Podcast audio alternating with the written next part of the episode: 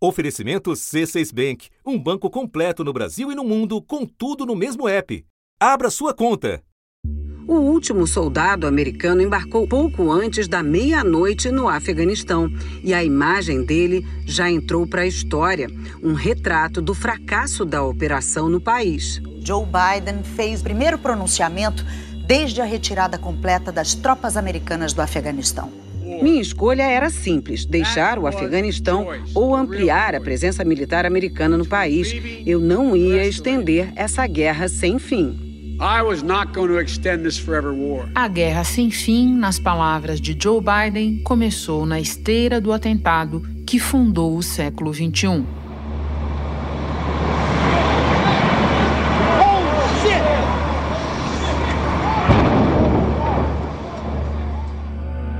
Interrompemos a programação para informar que o World Trade Center em Nova York está em chamas, pegando fogo. Um avião atingiu as torres que são das mais altas do mundo. Realmente a cena é impressionante.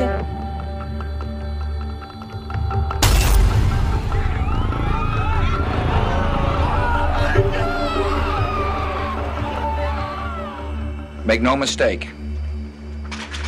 The United States will hunt down and punish those responsible for these cowardly acts a primeira e mais longa campanha militar nascida do 11 de setembro de 2001 se estendeu por quatro presidências. Menos de um mês depois do 11 de setembro, os Estados Unidos declararam guerra e invadiram o Afeganistão.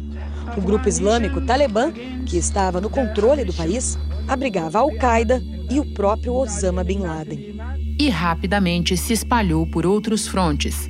Em março de 2003, uma nova guerra. dessa vez contra o ditador Saddam Hussein no Iraque. George W. Bush disse que Saddam apoiava o terror e escondia armas de destruição em massa. O ditador iraquiano foi derrubado. Em 2011, uma caçada terminou. O governo dos Estados Unidos anunciou que Bin Laden foi morto por um comando da elite da Marinha Americana em uma operação assistida ao vivo em Washington pelo presidente Obama, no Paquistão. E no mesmo ano, uma primavera inesperada tumultuou toda a região. A onda de protestos populares contra ditadores já atingia Tunísia, Líbia, Egito. Derrubando governos em alguns lugares e abrindo novos conflitos em outros. Ao contrário do que aconteceu nos outros países, na Síria o ditador não caiu.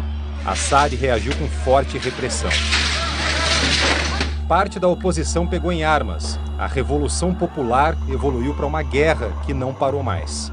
Duas décadas depois dos atentados, os ciclos de violência parecem longe de terminar. Autoridades americanas afirmaram que sete pessoas morreram naquele tumulto no aeroporto de Cabul. Milhares de civis que invadiram a pista tentaram embarcar nos aviões para fugir do país depois que o Talibã tomou o poder. Those who carried out this attack, as well as anyone who wishes America harm, know this: we will hunt you down and make you pay.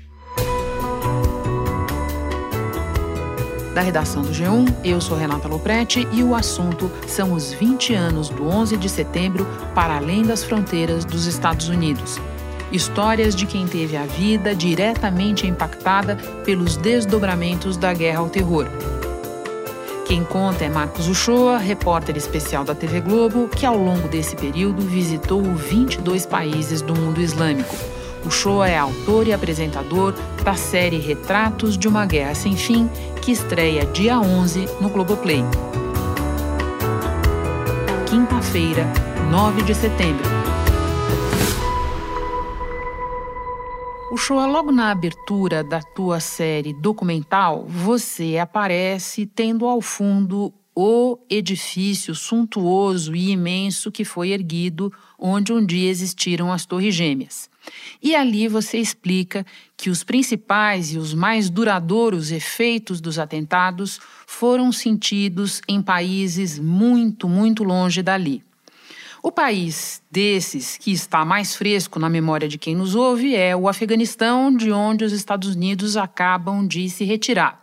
Você esteve lá em 2011, quando a invasão completava 10 anos, e disse que em nenhum outro lugar você sentiu tanto medo. E eu prestei bastante atenção nisso porque você já esteve em muitas áreas de conflito. Por que lá o Shoa mais medo do que em qualquer outro lugar? Renata, o Afeganistão, quando a gente chegou, é, eu me surpreendi principalmente de não ver nenhuma pessoa ocidental nas ruas. Nenhuma.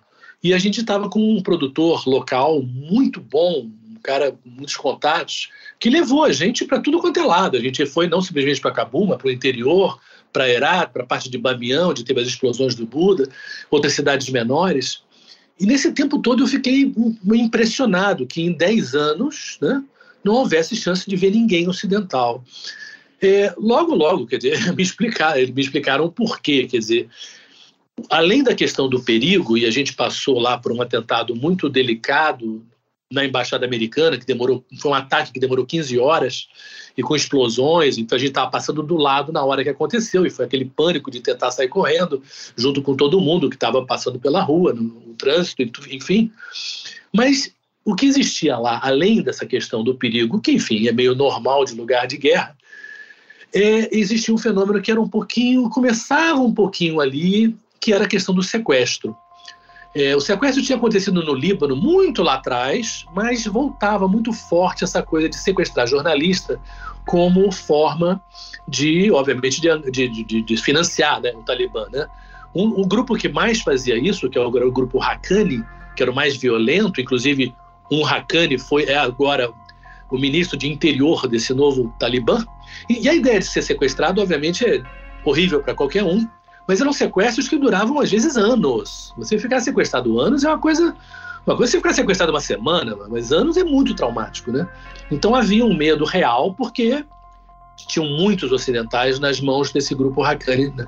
é, e era uma coisa que estava acontecendo bastante o sequestro. Então, como é muito montanhoso, você também, a cada vez que você vai numa estradinha, você não sabe na curva seguinte se não pode ter um grupo ali para te sequestrar. E era muito tenso, né? E isso realmente fez com que a viagem fosse sensacional por um lado, mas com um nível de nervosismo e de medo que a gente não eu não tinha sentido em outros lugares. Você também esteve no Iraque, que foi o segundo país invadido pelos Estados Unidos depois do 11 de setembro, e você integrou a primeira equipe jornalística que entrou no hotel em Bagdá, que era o reduto da elite aliada do Saddam Hussein.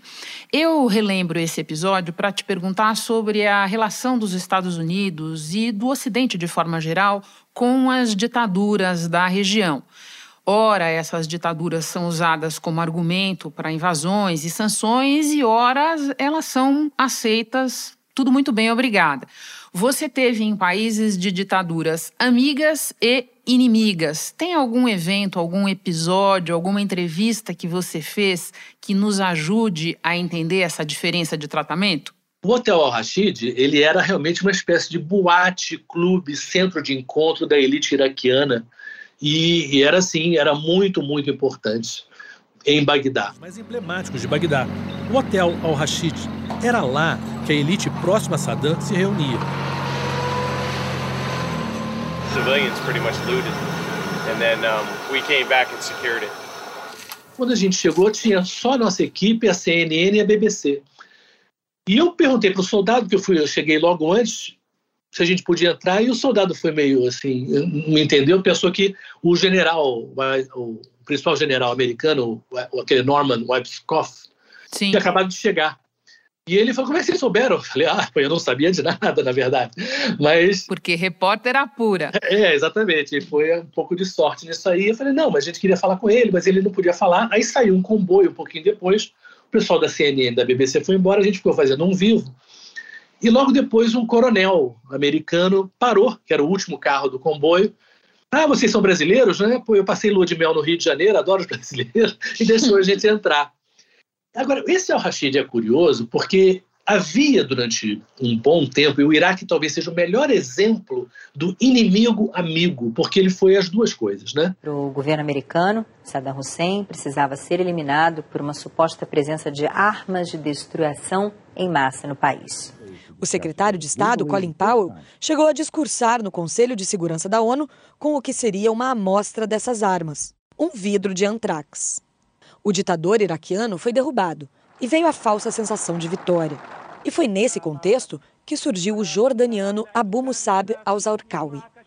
Um ano depois do início da guerra, ele fundou a Al-Qaeda no Iraque, um grupo sunita em meio ao caos em que se transformou o país de maioria xiita.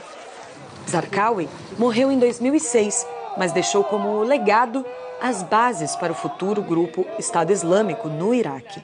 É, tem uma famosa foto do Saddam Hussein com o Donald Rumsfeld, que era uma das secretário de defesa do governo do Bush, secretário de defesa. Sim. Na época que o Iraque recebia dinheiro e armas para atacar o Irã numa guerra que durou de 80 a 88, que foi a maior guerra, a guerra mais longa do século XX. E, e, foi curioso que em 2003, quando a gente voltou lá, aquele que foi a, a guerra que realmente essa que mais as pessoas se lembram, é, a gente ficou numa casa de uma família 16 pessoas, e tinha acabado de voltar um tio da dona da casa que tinha ficado prisioneiro dessa guerra e tinha acabado de ser solto.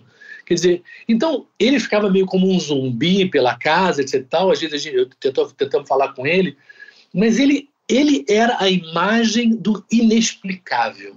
Como eu era amiguinho dos Estados Unidos e como agora estão nos atacando, porque essa casa onde a gente ficou era muito perto do aeroporto, então toda noite, não tinha eletricidade, né? Bagdá nessa época estava sem luz, então toda noite os iraquianos iam atacar os americanos no aeroporto. Uma das bases e até dos subprodutos da chamada guerra ao terror ao longo desses anos é uma visão bastante simplificadora, redutora, negligenciadora das diferenças entre esses países culturais, religiosas. E a esse respeito, é, tem algo muito curioso na série, um episódio que eu te peço para nos contar agora, que é o da tua entrevista com a então diretora do prestigioso Museu do Cairo, no Egito, em que ela te conta que ela e a mãe nunca tinham usado véu na vida, mas que a filha dela escolheu usar.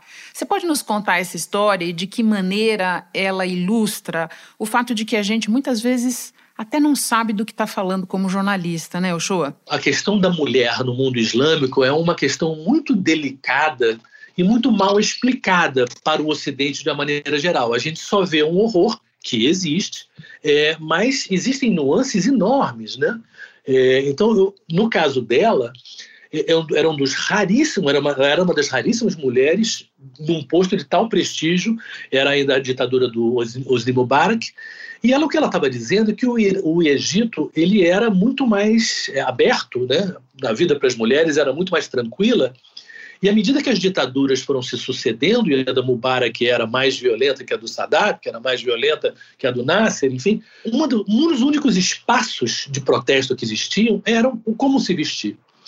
É, e para as mulheres, no caso, você se aproximar de um lado islâmico era exatamente você protestar contra essa ditadura que se ocidentalizava ao ser protegida pelos Estados Unidos, e o Egito era o segundo país, é o segundo país que mais dinheiro recebe dos Estados Unidos, depois de Israel. Então, o protesto que numa ditadura islâmica você só podia fazer dentro de uma mesquita em termos de encontro político, já que no sindicatos nada disso era permitido, o Islã acabou sendo empurrado né, para uma politização maior do que já existia. A autoimolação do tunisiano Mohamed Bouazizi, vítima de constantes abusos por parte das autoridades, levou milhares de tunisianos às ruas. Mais do que isso, o ato extremo acabou influenciando milhões de árabes, dando início ao movimento hoje conhecido como Primavera Árabe. As mulheres, ao se vestirem, e a, a, a filha, por conta de, dessa diretora do museu, ao usar é, o véu, ela estava passando uma mensagem: eu sou contra esse governo que busca nos ocidentalizar quando a gente não quer. É, e também era um apoio à Irmandade Muçulmana, que era uma presença muito forte de oposição né, ao Egito. Isso, agora, existem, eu, por exemplo, eu já entrevistei no Afeganistão uma mulher que me disse que gostava de usar burca. E ela falava que gostava de usar burca porque a burca era como se fosse um táxi. é engraçado isso. Mas porque ela entrava ali e os homens não estavam vendo ela, ninguém estava vendo ela, e ela fazia o que ela queria, se vestia como queria. Falou até, ela não era pobre, mas falou que as mulheres, para as mulheres mais pobres, a burca também tinha um lado cômodo, que você não usava, não precisava se preocupar com a roupa que você ia sair na rua. Então existem vários argumentos de muito mais nuances do que simplesmente a repressão que existe. Os países são muito diferentes. Na Tunísia, por exemplo, a liberdade é muito maior. Você vê mulher com véu, mas você vê muita mulher sem véu. Na Turquia, igualmente. Recentemente, a questão do Islã ficou mais forte para a política. E esse conservadorismo também, e para falar também do machismo do homem, e isso é uma coisa muito real, empurrou mais as mulheres para, esse, para uma roupa mais coberta. Agora, no Irã, por exemplo, as jovens tentam o tempo todo escapar desses, desses constrangimentos usando uma espécie de um jaleco assim bem apertadinho no corpo. Não era o que os ayatollahs gostariam, entendeu? Mas as mulheres protestam contra isso de diversas maneiras. O show agora eu quero trazer para nossa conversa um outro evento bem importante desse período, que é a chamada Primavera Árabe. Se existe um traço comum aos levantes que nós assistimos em diferentes países, está o quadro econômico muito difícil, com destaque para um desemprego elevado, sobretudo entre os jovens. E você recolheu uma história muito tocante nesse sentido. Pode nos contar? Olha, a Tunísia foi realmente um achado, porque a Tunísia é o único país da Primavera Árabe que conseguiu, de fato, derrubar uma ditadura e promover uma democracia com mil problemas, mas é uma democracia. É, então, a curiosidade de ir lá, e a gente foi agora em junho, recentemente, quer dizer, é, a gente viu uma situação de 10 anos, mas em que o fato da economia ter fracassado e a revolução foi sobre economia, sobre emprego, ela foi não mesmo. tinha nada a ver com religião, absolutamente nada a ver com religião. É, é, uma, era uma sociedade civil forte, com sindicatos, com as mulheres muito organizadas também. Acredite se quiser, o show eu estava lá de férias quando o governo caiu. Incrível, incrível. Então deve ter sido uma experiência fantástica. Foi sim, mas conta. É, o fato da economia não ter entregue para a população de uma maneira geral e para os jovens em particular melhores condições de vida causa uma decepção enorme, porque no final das contas as pessoas querem sobreviver, viver, ter um mínimo de dignidade, e era sobre isso que a revolução se tratava. É a primeira vez que os eleitores da Tunísia vivem a democracia de fato. Em janeiro, protestos derrubaram o ditador Ben Ali, que governou por 24 anos. Mesmo sem voto obrigatório, cerca de 70% dos eleitores foram às urnas para escolher os 217 representantes da Assembleia Constituinte. A pobreza atinge mais de 20% dos 11 milhões de habitantes. A União Europeia fez um apelo para que a Constituição da Tunísia seja respeitada depois que o presidente do país destituiu o primeiro-ministro e suspendeu o parlamento.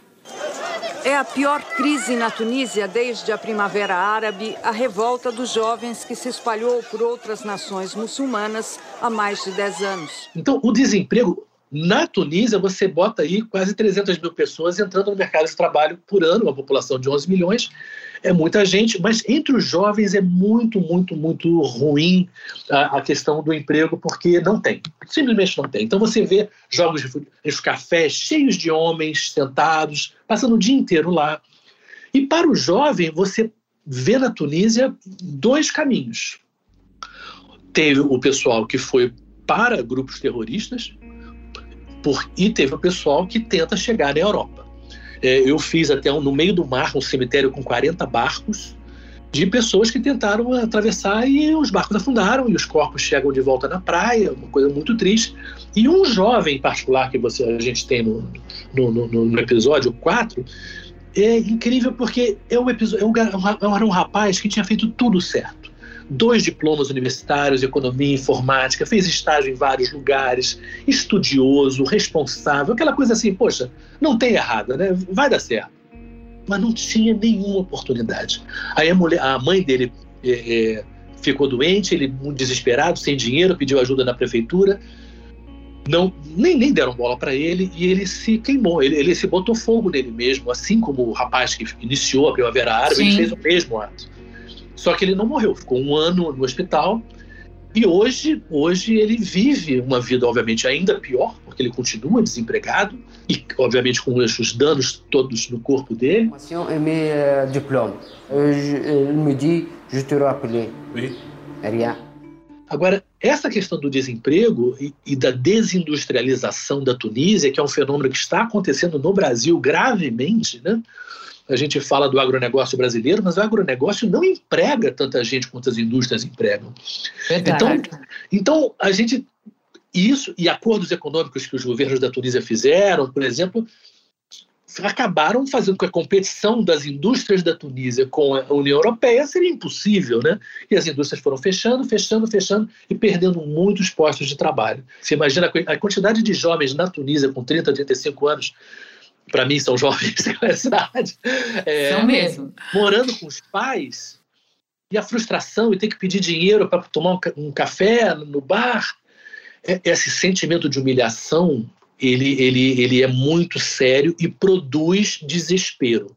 E esse desespero muitas vezes é canalizado por essa vulnerabilidade do jovem para o terrorismo. Puxou, você uma vez me disse que na tua longa trajetória como correspondente, como enviado especial, você sempre se interessou, até mais do que pelos aspectos bélicos dos conflitos, pelo impacto deles no cotidiano das pessoas, tudo o que mudava e às vezes ao contrário, pela vida que persistia, que insistia em seguir a despeito da destruição em torno. Tem alguma entrevista, alguma cena que ficou com você na memória e que você poderia compartilhar conosco agora? É, eu acho que, infelizmente, as coberturas de guerra são certas caricaturas, né? Quer dizer, você vê a explosão, você vê os mortos, você vê o horror, como se uma sociedade fosse só isso, né? É, as pessoas e as famílias, apesar dos horrores que elas vivem de guerras ou de ditaduras brutais, elas arrumam uma maneira de tentar serem ser feliz de, de, de, de, alguma forma, né? A Organização Mundial da Saúde alerta que 90% dos postos de saúde do Afeganistão devem parar de funcionar até o fim da semana. Na capital, murais em homenagem a pessoas que prestaram serviços humanitários estão sendo cobertos por frases de apoio à ideologia do grupo extremista. A foto de homens e mulheres sentados lado a lado na Universidade de Cabul já é passado. O Talibã abriu as cortinas desta nova fase assim, com homens de um lado e mulheres de outro. E foi uma sorte nossa na guerra do Iraque, por exemplo, a gente ter conseguido ficar na casa de uma família, né, 16 pessoas, e, e, e compartilhar o dia a dia e as lembranças é, alguns lugares próximos completamente destruídos, tinha uma central telefônica, ruínas, o um medo né, das explosões, durante a noite, mulheres chorando, criança fazendo xixi na cama. É, ao, mesmo, ao mesmo tempo, durante o dia, uma alegria, porque estavam alegres que o Saddam Hussein tinha perdido o poder, com certeza. É, mas não queriam que os americanos ficassem muito tempo, não. Isso também existia na época. E eu me lembro de, de, de um almoço de despedida muito legal. Sérgio, vai lá, vai Agora, eu me lembro de saraus de poesia no Afeganistão, uma coisa assim que você não pensa, caramba, Afeganistão, aquele horror. Sim, quintas-feiras à noite, né, que é tipo a sexta-feira deles, da, da nossa, né? As pessoas vão para casa, as casas que se abrem para entrar quem quiser para recitar poemas e conversar sobre poemas de 800 anos atrás, idosos, mulheres, crianças, incrível, assim, você caramba, você vai para o Afeganistão e não imagina que isso faz parte da vida do afegão, apesar do horror que eles vivem, né? Então, tudo isso, eu acho que cada país desse tem né, uma riqueza cultural. Estamos falando de um Irã, que era uma Pérsia antiga, estamos falando de, da Síria, que era, meu Deus do céu, né, a primeira grande né, dinastia, né, depois do Maomé e dos primeiros é, líderes islâmicos, foi em Damasco, que era o grande centro, né? Quando você vai para o mundo árabe, Damasco é espetacular a cidade antiga. E, e eu acho que a questão de trazer essas pessoas para mais perto da gente é exatamente vê-las como a gente estaria lá se nós fôssemos moradores de lá, né? Puxou para terminar, a tua série se chama Retratos de uma Guerra Sem Fim. Passados 20 anos dos atentados de 11 de setembro, os Estados Unidos já começaram e terminaram guerras, já saíram, acabaram de sair de forma atabalhoada da mais longa delas no Afeganistão. Você é, manteria esse sem fim ou você agora enxerga alguma perspectiva de encerramento desse de outros conflitos na região? Olha, eu acho essa uma boa pergunta, mas eu acho que a gente tem que entender guerras de maneiras diferentes. Quer dizer, a guerra, sob o aspecto das tropas americanas em solo, ela de fato, eu acho que na política interna americana não tem chance de rolar tão cedo, de tão mal que, digamos assim, na foto que ficou os Estados Unidos internamente e externamente pelo que aconteceu no Iraque e no, no Afeganistão. O anúncio dos primeiros nomes do governo provisório do Talibã deu cores ainda mais sombrias à situação do Afeganistão. O escolhido para o cargo de ministro do interior é Sirajuddin Haqqani, líder da guerrilha terrorista que tem seu sobrenome e procurado pela Polícia Federal Americana, que oferece 5 milhões de dólares como recompensa. Para o cargo de primeiro-ministro, o Talibã indicou um dos seus fundadores, o mullah Mohammed Hassan Akhund, e o mullah Abdul Ghani Baradar foi nomeado vice-primeiro-ministro. Ele é conhecido da Agência de Inteligência dos Estados Unidos. Foi preso numa operação em 2010 no Paquistão e solto em 2018 a pedido do governo do então presidente Donald Trump para negociar a retirada das tropas americanas do Afeganistão. Agora, do ponto de vista das pessoas do lado de lá, a coisa é bem diferente. Por quê? Hoje essas guerras, é, a guerra americana é basicamente de drones, né? E para uma pessoa que morre por uma bomba feita por um drone, que é, é, manejado dos Estados Unidos, tem uma base em Las Vegas que faz isso, tem outra na Flórida que faz isso também, não importa, né? Vamos falar sério, né? Quer dizer, se uma bomba se um soldado americano te dá um tiro, se um avião americano te joga uma bomba, ou se um drone joga uma bomba e você morre, no final das contas, para você, no Afeganistão ou em qualquer lugar desse, na prática é a mesma situação. Então, para essas pessoas nesses lugares, é uma guerra sem fim, sim. Porque, infelizmente, essa questão do terrorismo é uma questão que não está resolvida. Eu diria até pelo contrário. A gente tem um número de, uma, de um think tank, em Washington, que, que fez uma pesquisa muito boa que diz que hoje existem 230 mil terroristas extremistas islâmicos em 70 países do mundo, que é um número quatro vezes maior do que 20 anos atrás. Se a gente pensar também no fracasso da democracia, e ao mesmo tempo, o que é o Talibã? O Talibã é a mensagem de que a violência funciona. Você ganha usando a violência. Então, essa mensagem para outros grupos islâmicos, para, ou, para outros jovens desesperados que moram até no Ocidente, etc. e tal, ela possivelmente vai inspirar mais terrorismo e mais violência.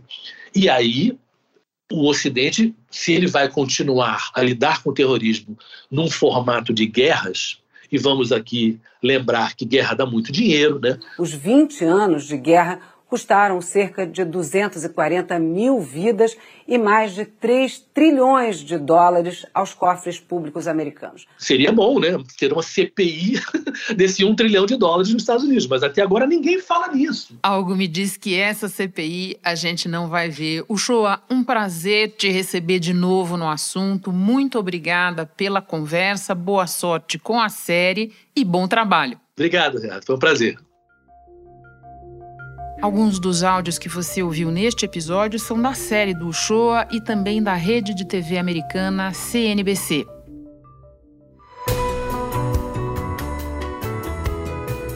Este foi o assunto podcast diário disponível no G1, no Globoplay ou na sua plataforma de áudio preferida. Vale a pena seguir o podcast na Amazon ou no Spotify, assinar no Apple Podcasts, se inscrever no Google Podcasts ou no Castbox e favoritar na Deezer. Assim você recebe uma notificação sempre que tiver novo episódio. Eu sou Renata Loprete e fico por aqui. Até o próximo assunto.